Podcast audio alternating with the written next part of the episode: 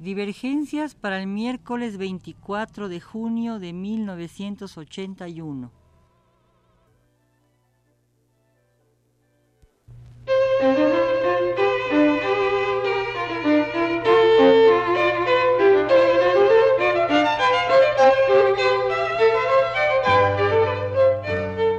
Divergencias. Programa a cargo de Margot Glantz.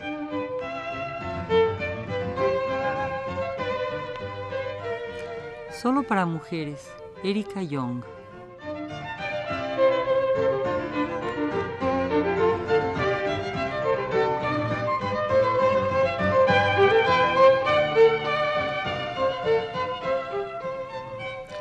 Siempre ha habido novelas solo para mujeres.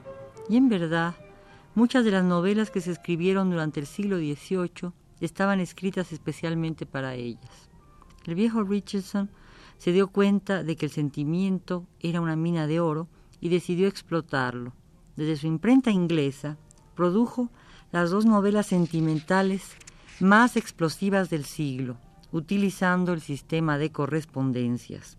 Sistema que conocía muy bien, pues era el escribano del pueblo más conocido, al que se dirigían todas las muchachas que querían enviar una carta apasionada a sus novios o a sus amantes.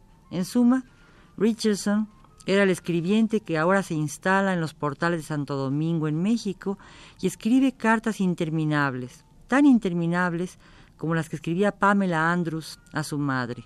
358 cartas donde relata los asedios de un joven libertino, las trampas de una pérfida ama de llaves y sus fructuosos intentos de liberación.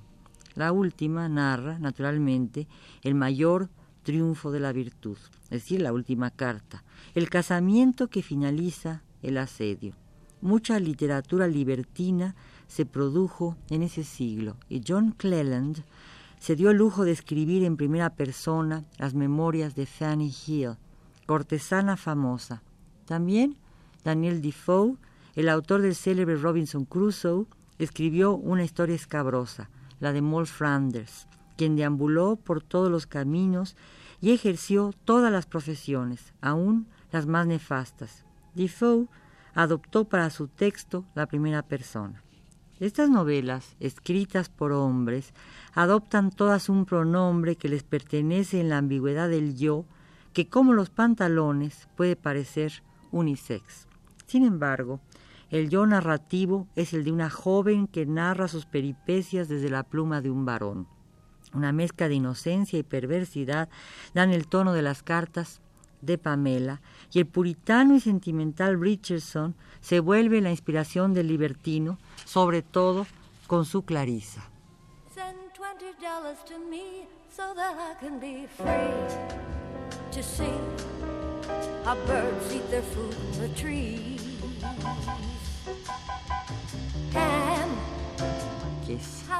El tremendo éxito de Pamela, aunque parodiada por el humorista Fielding, incitó al impresor y escribiente a escribir una novela aún más osada, donde el vicio triunfa sobre la virtud.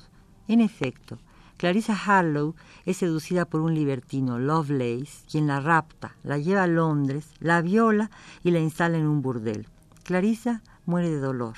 El pérfido Aldonso, o Alfonso de Sade, toma el relevo y construye como desafío dos estructuras muy interesantes y nefandas.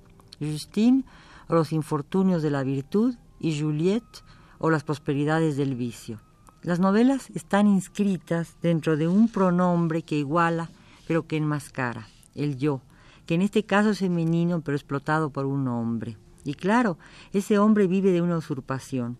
Los autores masculinos que eligieron una heroína y le escribieron han vivido de ella. Richardson murió rico gracias a Pamela y a Clarissa. John Cleland usufructuó las páginas donde Fanny narra sus picantes aventuras y prosperó a su sombra. Federico Gamboa enterró a Santa, pero la reimprimió tantas veces que su vida después de la Revolución pudo consolidarse en parte gracias a las regalías que el libro le produjo.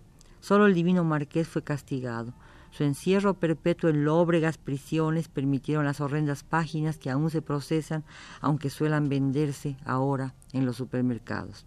Sad fue Juliette y fue Justine, y por ellas recibió el premio de la cárcel.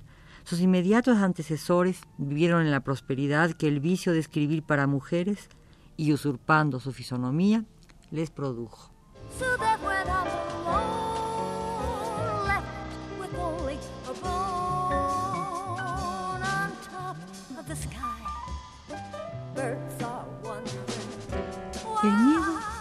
De volar pierde una liga.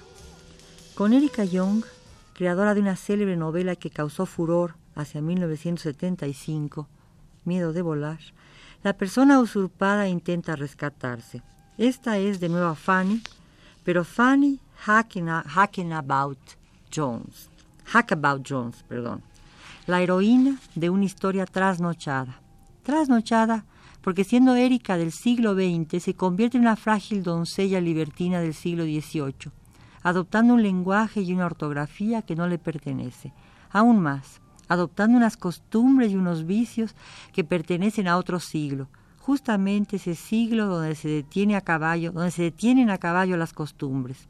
El siglo que inicia con resquemores y problemas ese puritanismo extremo que llamamos victorianismo, ese puritanismo que inspiró a Freud su teoría de la represión. Erika se instala en Fanny y en una historia cuyos subtítulos aclaran las andanzas de una nueva batalla.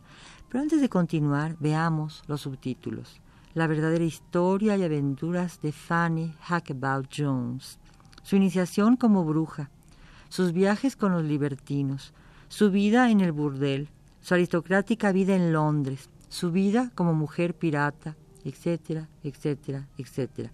Erika usurpa condiciones, historicidades, problemáticas, disyuntivas, pero recobra al enseñar en la portada una liga rosa tirando al bermellón la primera persona narrativa.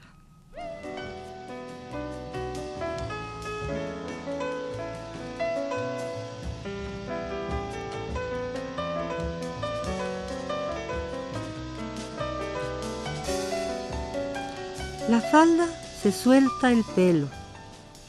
Erika Young ha producido escándalos. Ha esgrimido lenguajes masculinos y su literatura produce vocabularios procaces que no debieran ser femeninos.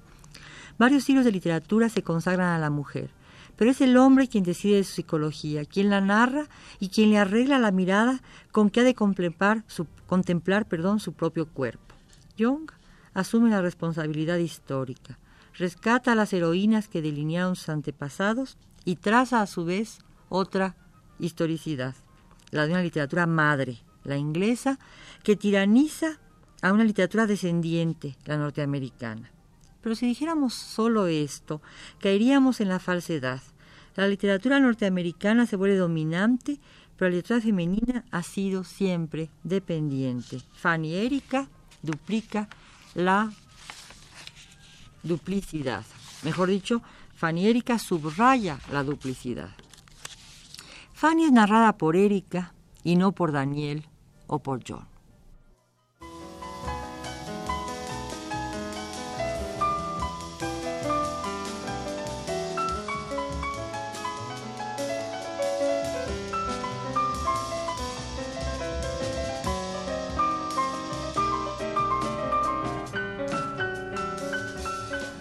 Se parodia y se inserta en tres libros compilados en uno, sobre cuya portada asoma una sedosidad, la de unas faldas amplias, llenas de encajes, deliciosamente tenues, apasteladas, dignas de una damisela y por eso mismo más seductoras, sobre todo si la joven levanta indiscretamente el pie, alza su falda y entre los encajes y las lavandas asoma la pierna aprisionada por una liga que juega con el color y se ruboriza.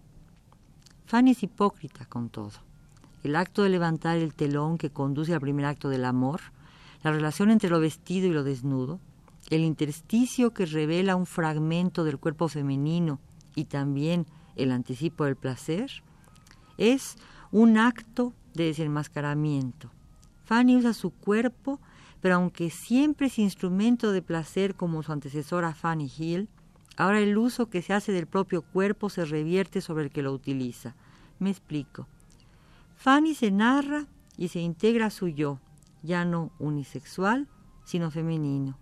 y rescata a los personajes ingleses que la hicieron posible, pero nos muestra el revés de la trama y nos demuestra cómo se ha construido su tejido. ¿Rápido y fácil de usar? Sí, quizá ese ha sido uno de los modos como ha transitado por el mundo, y claro también por la literatura, el cuerpo femenino. Su alma, ¿existe el alma de la mujer? Ha deambulado así por ámbitos que le han sido impuestos.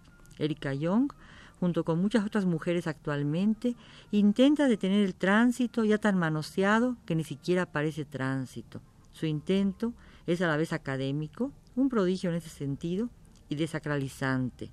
Quizás sea un intento también por escapar, porque ha entrado en él tranquilamente, al mundo del bestseller, aunque pueda ser que este libro también se venda como pan.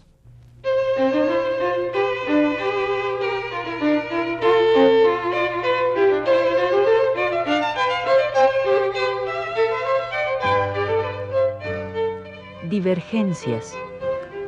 Programa a cargo de Margot Glantz.